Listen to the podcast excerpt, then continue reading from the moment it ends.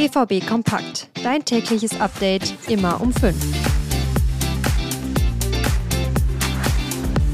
Die bislang hochkarätigsten Transfers haben bislang außerhalb des Spielfelds bei Borussia Dortmund stattgefunden.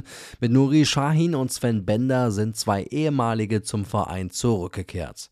Was auf die beiden neuen Co-Trainer demnächst zukommt, klären wir heute und damit herzlich willkommen bei BVB Kompakt. Ich bin Daniel Immel. Wir starten gemeinsam in die neue Woche. Mit Sven Bender und Nuri Sahin sind zwei ehemalige Leistungsträger seit diesem Jahr Co-Trainer von Edin Terzic.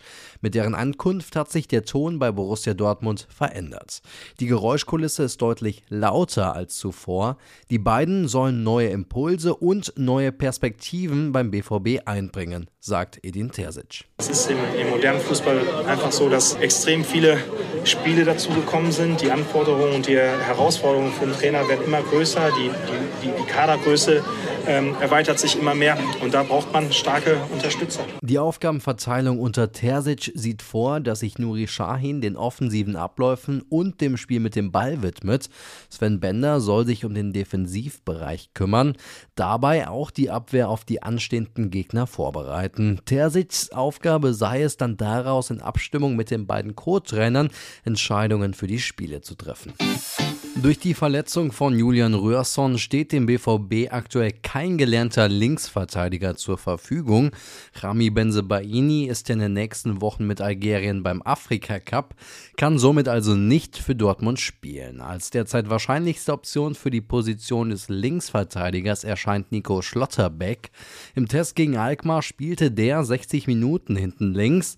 Vor allem der Vorwärtsdrang des Nationalspielers könnte zu dieser Position passen. Lässt sich allerdings der Transfer von Jan Marzen vom FC Chelsea zu Dortmund doch noch realisieren, so stünde dem BVB auch schon im Januar wieder ein gelernter Linksverteidiger zur Verfügung. Zum Ende habe ich noch eine gute Meldung für euch. Matteo Morey hat nach langer Leidenszeit im Spiel gegen Alkmaar vorgestern sein Comeback für Borussia Dortmund gefeiert.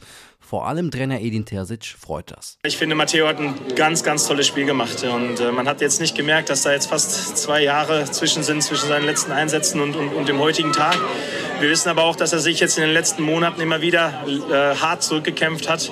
Und deshalb müssen wir jetzt ein bisschen auf ihn aufpassen. Das Ziel war heute, ihn 45 Minuten auf dem Platz zu haben. Diese 45 Minuten hat er herausragend toll gespielt. Im Mai 2021 begann Moraes wohl schwierigste Zeit seiner Karriere.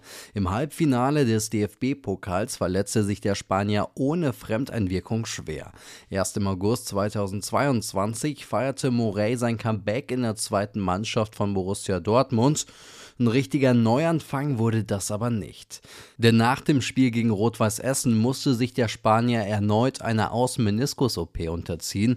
Bis zum vergangenen Sommer fiel Morey aus, konnte sein Comeback dann im Testspiel gegen Westfalia Rühnern feiern und verletzte sich erneut schwer, sodass er erst jetzt wieder einen neuen Anlauf nehmen konnte. Im Testspiel gegen Alkmaar am Samstag durfte Morey 45 Minuten als Rechtsverteidiger spielen und konnte seinen Trainer Edin Terzic dabei überzeugen. Das war's von mir an dieser Stelle. Ab morgen übernimmt hier Luca Benincasa.